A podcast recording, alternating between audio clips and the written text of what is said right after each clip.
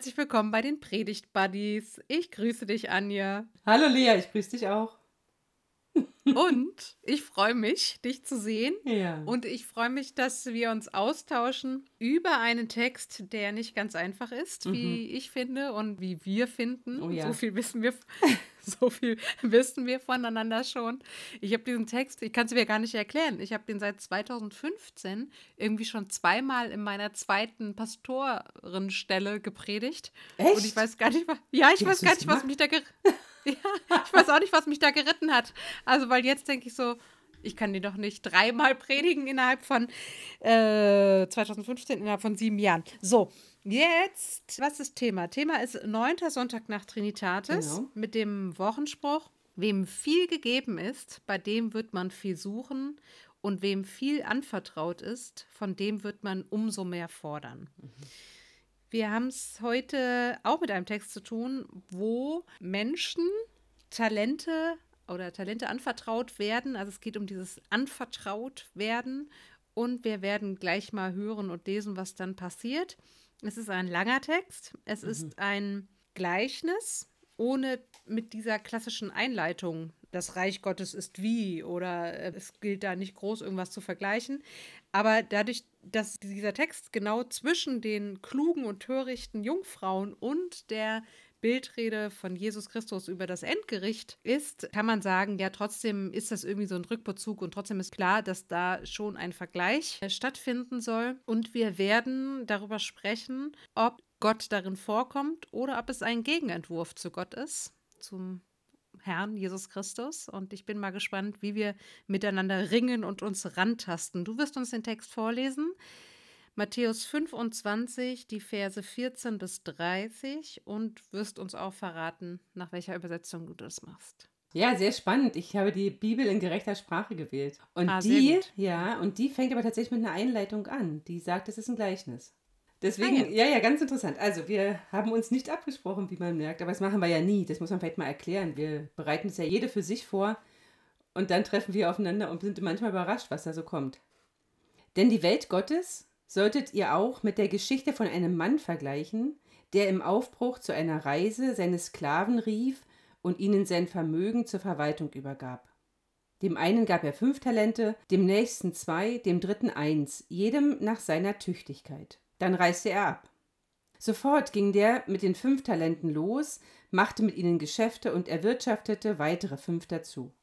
Ebenso erwirtschaftete der mit den zwei Talenten weitere zwei. Der mit dem einen Talent ging los, grub ein Loch in die Erde und versteckte das Geld seines Besitzers. Nach langer Zeit kommt der Besitzer dieser Sklaven und rechnet mit ihnen ab. Der mit den fünf Talenten trat herzu und brachte weitere fünf mit den Worten Herr, du hast mir fünf Talente übergeben, hier sind die weiteren fünf, die ich erwirtschaftet habe. Sein Besitzer sprach zu ihm Richtig gemacht, du guter und treuer Sklave, du warst im Kleinen zuverlässig, ich beauftrage dich nun mit einer großen Aufgabe. Du bist eine Freude für deinen Besitzer. Der mit den zwei Talenten trat herzu mit den Worten Hier sind die weiteren zwei, die ich erwirtschaftet habe.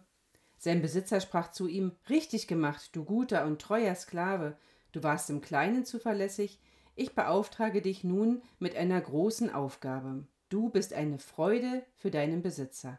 Auch der mit dem einen Talent trat herzu und sprach Herr, ich wusste, dass du ein harter Mensch bist, der erntet, wo er nicht gesät hat, und einsammelt, was er nicht ausgeteilt hat.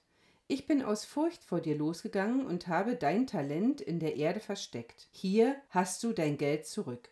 Der Besitzer antwortete ihm, du böser und fauler Sklave, du wusstest also, dass ich ernte, wo ich nicht gesät habe, und einsammle, was ich nicht ausgeteilt habe? Du hättest also mein Geld zur Bank bringen sollen, dann könnte ich jetzt mein Eigentum mit Zinsen zurückbekommen. Nehmt ihm das Talent weg und gebt es denen mit den zehn Talenten, die schon etwas haben, denen wird mehr gegeben, sogar bis zum Überfluss. Die nichts haben, denen wird das wenige, das sie haben, noch weggenommen. Werft diesen nutzlosen Sklaven in den finstersten Kerker, dort wird er schreien und vor Todesangst mit den Zähnen knirschen. Ja, danke schön. Gern. Ein Text, mit dem man es erstmal schwer hat, mhm. weil man nicht so genau weiß, ist es wirklich ein Abbild Gottes? Also wird hier dieser Herr verglichen mit Gott, dann verdunkelt sich eher so ein Gottesbild oder ist es halt ein Gegenbild mhm. im Sinne von so ist Gott nicht? Darüber werden wir noch sprechen. Und es ist auf jeden Fall auch mit diesem krassen, harten Ende, wo man erstmal ringen muss und erstmal tief einsteigen muss. Was ist denn da jetzt wirklich das Evangelium? Mhm. Und vermutlich würde ich sagen, vermutlich würde ich sagen, so ein toller Satz. Also, also ich habe so gedacht, so wie der Tod ein Wachmacher ist, kann auch mhm. dieses Gleichnis ein Wachmacher sein. Mhm. Das war schon mal für mich so eine Brücke. Und ich bin gespannt, wo du angedockt bist. Und was ich aber ein, von den Einleitungsfragen noch ergänzen möchte, ist, dass ja klar sein muss, dass dieses Gleichnis nicht den restlichen Aufbau und den restlichen Inhalt des Matthäus-Evangelium widersprechen darf. Mhm. Also das heißt, auch alles, was in der Bergpredigt geschrieben wurde, unter anderem, kann ja jetzt hier nicht widerlegt werden. Mhm. Also selig sind die Barmherzigen, denn sie werden Erbarmen erfahren. Sammelt euch keine Schätze oder ihr könnt nicht dem Mammon und Gott gleichzeitig dienen. Also so viele Dinge, wo es eben auch darum geht, dass es nicht sein kann, dass jetzt gerade diese letzten Verse mit so einem harschen Auftreten irgendwie zukunftsperspektivisch was erzählen wollen, wie Gott ist. Hm. So. Und das ganze Evangelium endet ja mit dem Ich bin bei euch alle Tage bis ans Ende mhm. der Welt. Und es ist ja ein Evangelium, was eigentlich Mut machen möchte gegen die Angst mhm. und nicht Angst verursachen möchte. Mhm. Jetzt steigen wir aber erstmal ein und ich frage dich, Anja, wo dockst du denn an? Wie geht es dir mit diesem Text? Und dann geht's weiter. Mhm. Also ich habe mich innerlich ein bisschen gefeiert, dass ich diese Folge nicht leiten muss, gebe ich zu. Als ich das so las, dachte ich, na super. Und ich bin ja auch dann bei der Bibel in gerechter Sprache hängen geblieben, weil ich da am ehesten so ein paar Sachen gefunden habe, wo ich dachte, das ist ja interessant. Also zum einen in Vers 19 mhm. gibt es einen Tempuswechsel und das, und zwar wirklich, ich habe also dann im Griechischen nachgelesen, alles zusammengekramt, was da noch ist. Das machen nämlich die anderen Übersetzungen nicht. Die bleiben einfach stumpf in der Vergangenheitserzählform. Aber hier passiert wirklich ein Tempuswechsel. Nach langer Zeit kommt der Besitzer dieser Sklaven und rechnet mit ihnen ab. Also das ist richtig schön ein, nachgelesen, ein klassischer dritte Person Singular Präsent Indikativ. So und alles andere ist im Auris geschrieben. Das ist für mich ein Signal. Und ich frage mich, warum alle Übersetzungen das einfach übergehen. Das ist auffällig. Das hat also was zu sagen. Ich bin da nicht hintergestiegen, was es zu sagen hat, aber das ist, was es zu sagen hat. Das ist mir aufgefallen. Und das Zweite, wo ich dann wirklich hängen geblieben bin, wenn der wirklich so ein krasser Herr ist, ja, dieser Herr, du bist ein harter Mensch, sagt der dritte Sklave. Ich wusste, dass du ein harter Mensch bist. Wenn ich mir überlege, der kommt dahin und knallt dem dieses Talent wieder vor die Füße und sagt sogar, ich bin aus Furcht vor dir losgegangen und habe dein Talent in der Erde versteckt, hier hast du dein Geld zurück. So, also der hat sich überhaupt nicht damit verbunden, der hatte gar keine Idee davon, was man machen kann. Und das finde ich angesichts der Tatsache, dass er sagt, du bist ein harter Mensch, ich wusste, dass du hart bist, finde ich das schon eine sehr kesse, eine sehr, sehr kesse Ansage. Ich meine, hallo, was denkt er sich denn, wenn der ist ein Sklave, der hat gar keine Rechte, ne? So, und dann kommt der her und sagt dem, weißt du was, LMA sozusagen. Das fand ich total spannend, dass das so eine kecke Antwort ist. Und dann ist mir noch aufgefallen, dass während Knecht 1 und 2 sofort losgehen und weiter wirtschaften mit dem, was sie haben, ist der mit dem einen Talent total freudlos. Geht los und gräbt ein Loch in die Erde und versteckt das Geld seines Besitzers. Boah, wie freudlos. Da ist gar keine Fantasie im Spiel, da ist gar, keine, gar kein Interesse daran, irgendwas mit dem, was ich bekommen habe, anzufangen. Das sind so die drei Dinge, die mir aufgefallen sind, wo ich dachte, interessant. Ich kann da gut andocken. Das, was du gesagt hast zu dem dritten Sklaven oder dem dritten Diener, mhm. das ist ja genau die Frage. Mhm. Also hat er einfach sein Talent nicht genutzt mhm. oder wollte der aussteigen mhm. aus dieser Nummer, weil er nicht einverstanden war mit den Verfahren seines Herrn. Also ich will mhm. sagen, der Professor Dr. Manfred Köhnlein, der macht ganz stark und sagt, man muss dieses Gleichnis eigentlich sozialgeschichtlich auslegen.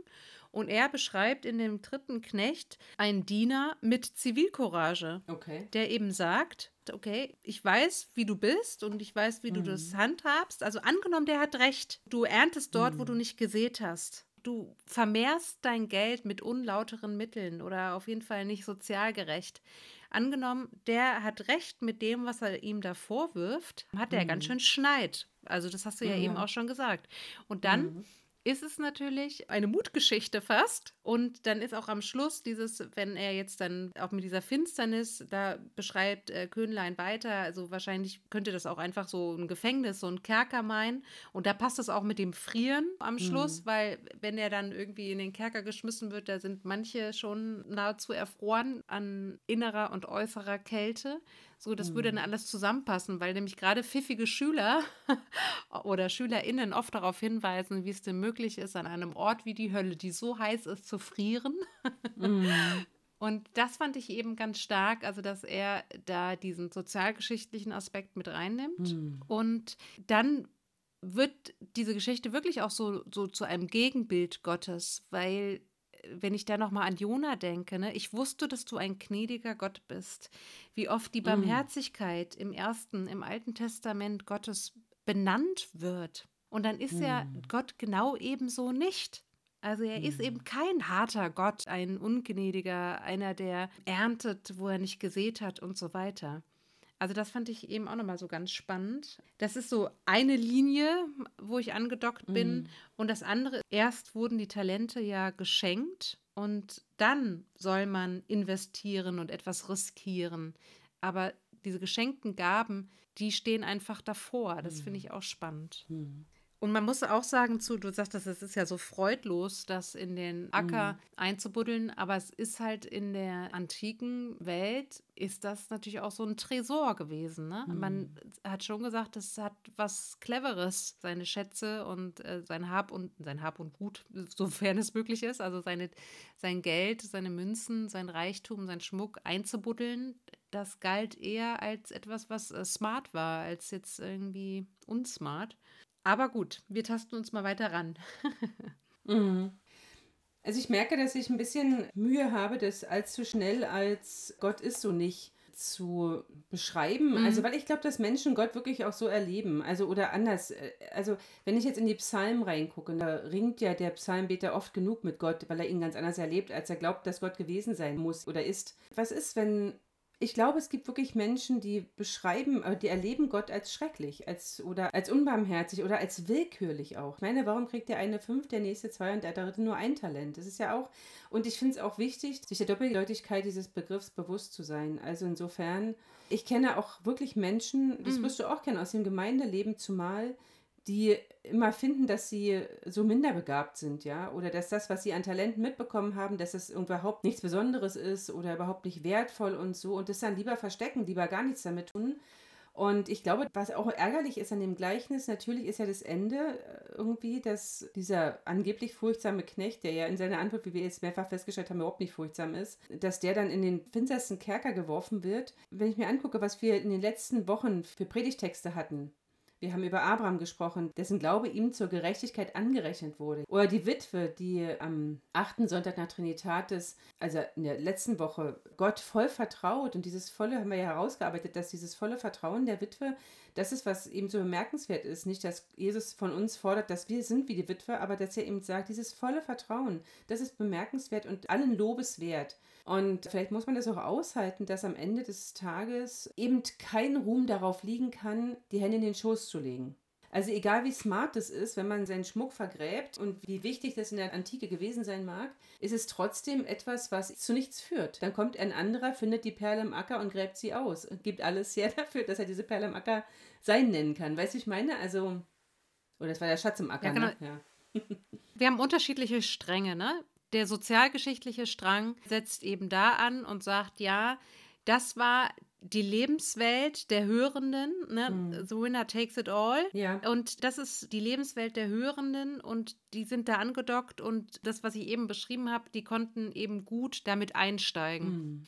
Und ich glaube, der andere Strang ist das, was du auch schon gesagt hast. Also, die haben ja unterschiedliche Talente bekommen. Das mhm. ist ja auch mhm. interessant. Also, der Herr kannte die schon ganz gut. Also, der wusste ja schon so ein bisschen, mhm. im Urtext steht, nach ihrer Dynamik haben sie das, also nach ihrer Tüchtigkeit. Ja. Ne? Das hat, glaube ich, die Bibel in gerechter Sprache übersetzt. Also, nach ihrer Tüchtigkeit hat er das ja entschieden, also von ihrer Dynamik her nach dem Urtext. Und das heißt, also der wusste da seine Mannschaft schon auch gut einzuschätzen. Und der andere Strang, das wollte ich eigentlich sagen, ist ja wirklich dieses Vergrab nicht deine Talente oder vergrab nicht das Potenzial, was du hast. Und da finde ich auch spannend, dass viele ExegetInnen eben darauf hinweisen, dass es ja aber nicht um den Erfolg geht. Also Erfolg ist kein Name Gottes, sondern mhm. darum geht, dass du dich gemüht hast, dass du dich engagiert hast.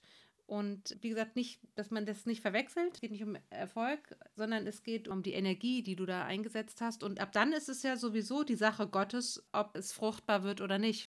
Genau, aber es eben einzusetzen schon. Also das ist, glaube ja, ich, genau. ist das Entscheidende. Und das äh, ist überhaupt einzusetzen, das versagt ja oder das verweigert ja der Knecht, der Sklave, der Dulos. Das steht da und das ist ja schon einer, der abhängig ist, ne? der eben nicht wirklich frei entscheiden kann, wie er seinen Tag gestaltet und was er mit dem macht, was ihm anvertraut ist ich finde das, also ich glaube, die große Herausforderung ist wirklich bei diesem Gleichnis, dass man versuchen, also ich glaube, es wäre gut, es zu versuchen, diese Spannung auch auszuhalten, zu sagen, ja, das Ja Gottes gilt unbedingt.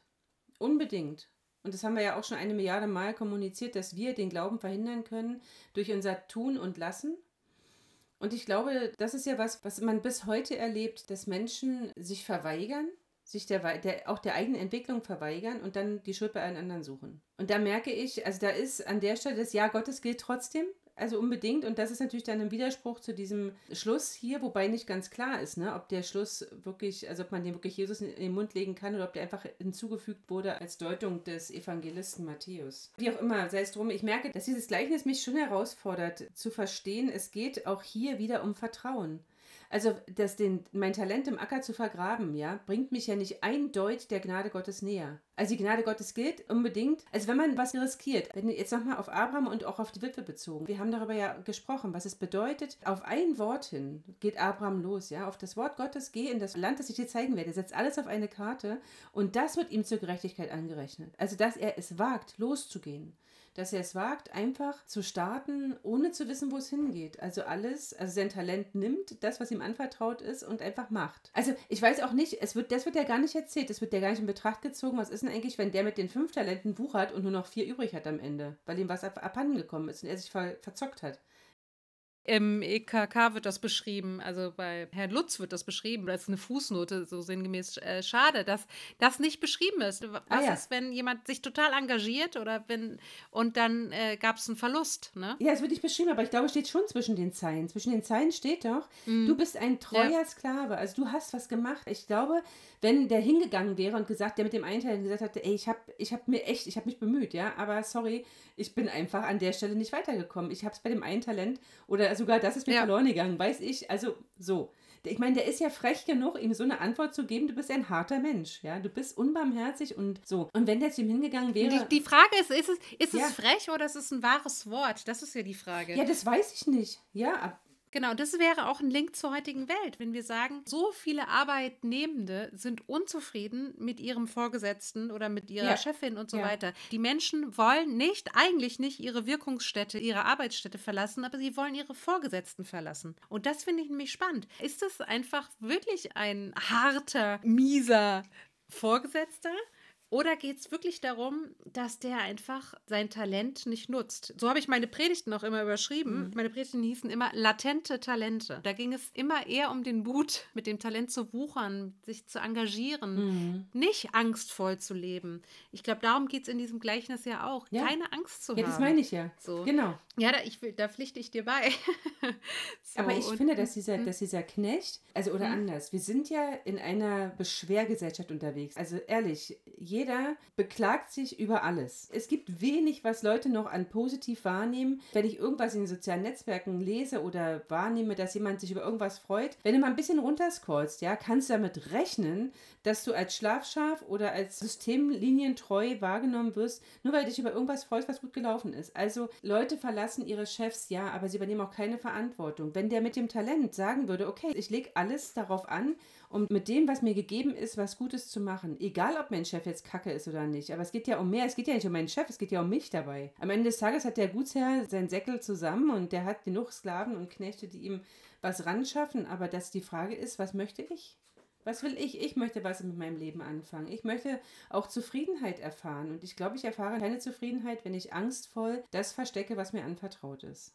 Und dann noch den Herrn dafür verantwortlich mache, ist ja das Geilste. Du bist schuld. du bist schuld daran, dass ich mein Talent, dein, nicht mal mein, dass ich dein Talent vergraben habe. Das fand ich total spannend. Das ist echt spannend, weil du, du appellierst an die Eigenverantwortlichkeit, ja. du appellierst an die Untergebenen oder an die Untergesetzten, wie heißen die denn, dass die mehr Verantwortung übernehmen und dass sie also eine Mitschuld daran tragen, dass sie ihre Talente vielleicht auch einfach vergraben.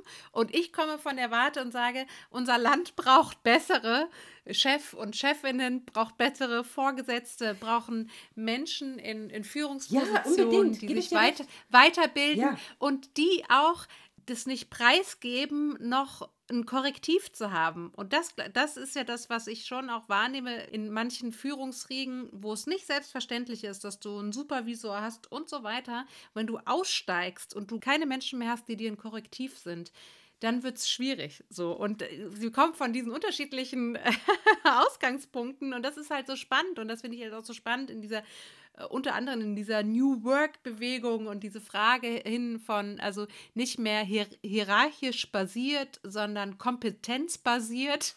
Ja. so. Und eigentlich ist das aber nicht die Frage von dem Autor des Matthäus-Evangeliums. Ja, aber guck mal, kompetenzbasiert ist doch genau das.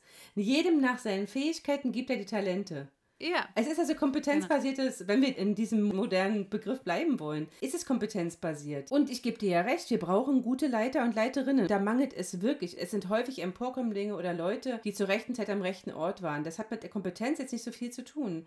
Wir haben es aber hier mit einem zu tun, der also offensichtlich zumindest so viel Kompetenz hatte, dass er in der Summe 13 Talente vergeben konnte an nur drei Mitarbeiter, an nur drei Sklaven. Das heißt also nicht völlig arm und nicht völlig unfähig war und der, wie du ja zu Beginn gesagt hast, also offenbart um die Fähigkeiten seiner Leute, seiner Sklaven, seiner Diener wusste und sie betraut hat.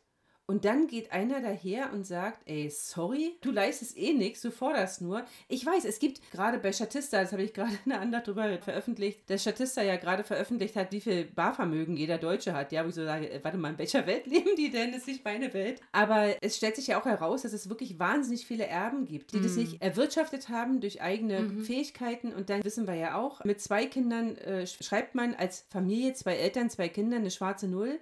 Bist du alleinerziehend, wird es schon schwer mit der schwarzen Null. Hast du vier Kinder, dann wird die Null nicht, nie wieder schwarz sein, sondern sie wird, sie ist immer, es ist immer im roten Bereich. Das heißt, Menschen, die Verantwortung übernehmen, müssen nicht unbedingt deshalb auch finanziell erfolgreich sein. Ja, das ist, den Erfolg misst man an anderer Stelle. Ich gebe dir recht, es gibt viel zu viele Menschen und da bin ich auch der Meinung, da muss man was dagegen tun, da muss man sich auch auflehnen, aber nicht indem ich sage, du bist ein harter Mensch. Was bringt das denn? Es bringt gar nichts. Es bringt nur was, wenn ich auch ehrlich von mir selber bin. Das Resümee des Herrn, wie bescheuert auch immer er gewesen sein mag, alles möglich, ist ja, du bist faul. das ist einfach wahr. Der ist einfach faul. Du hast gerade gesagt, es gibt zu viel zu viele Menschen und dagegen muss man was tun, aber ich weiß, was du gemeint hast. ich gesagt, das schneide ich dann wohl raus. das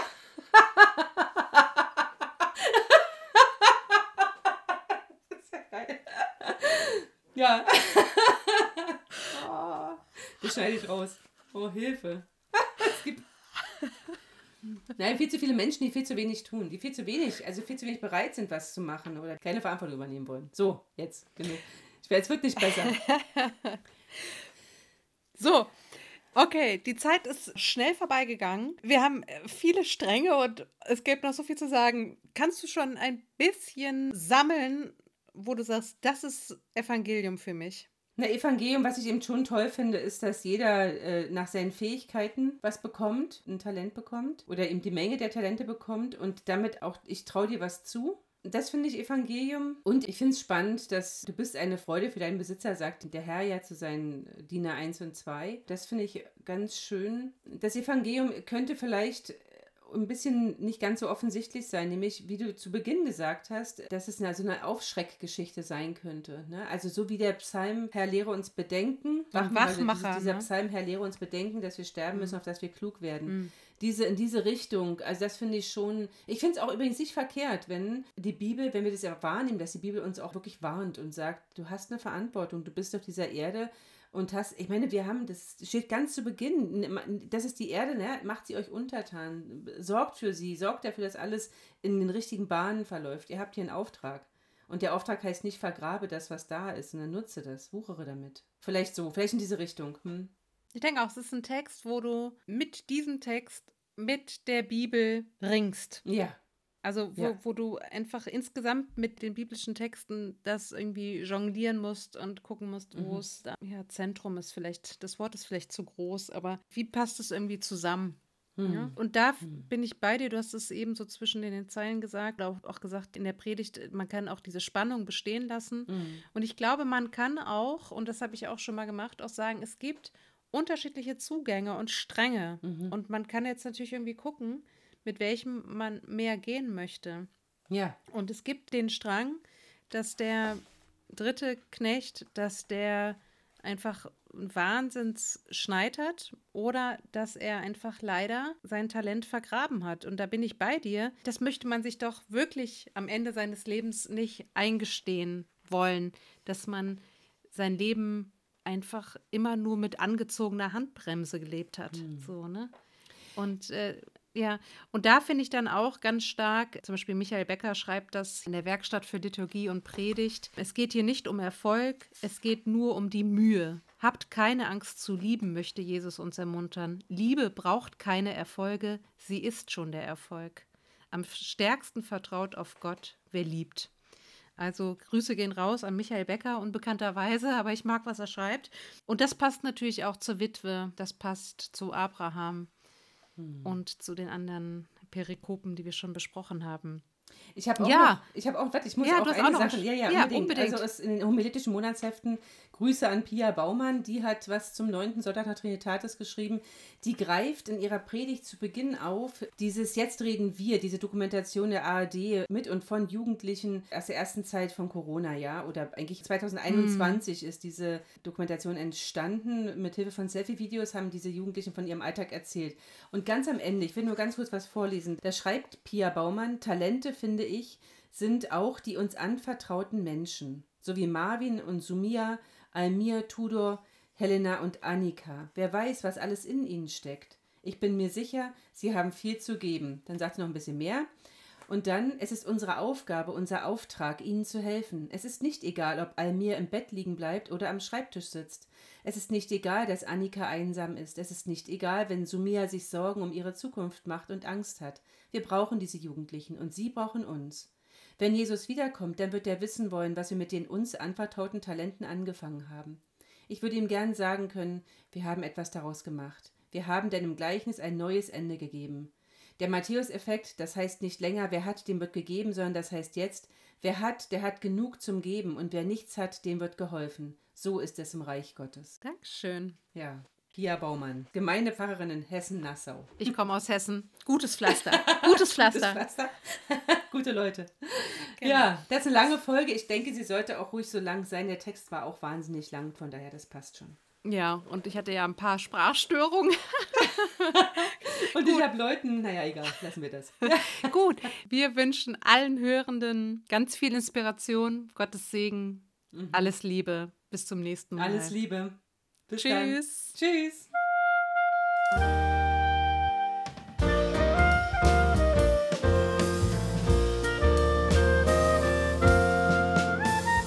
Bis nächsten Montag mit den Predigt Buddies.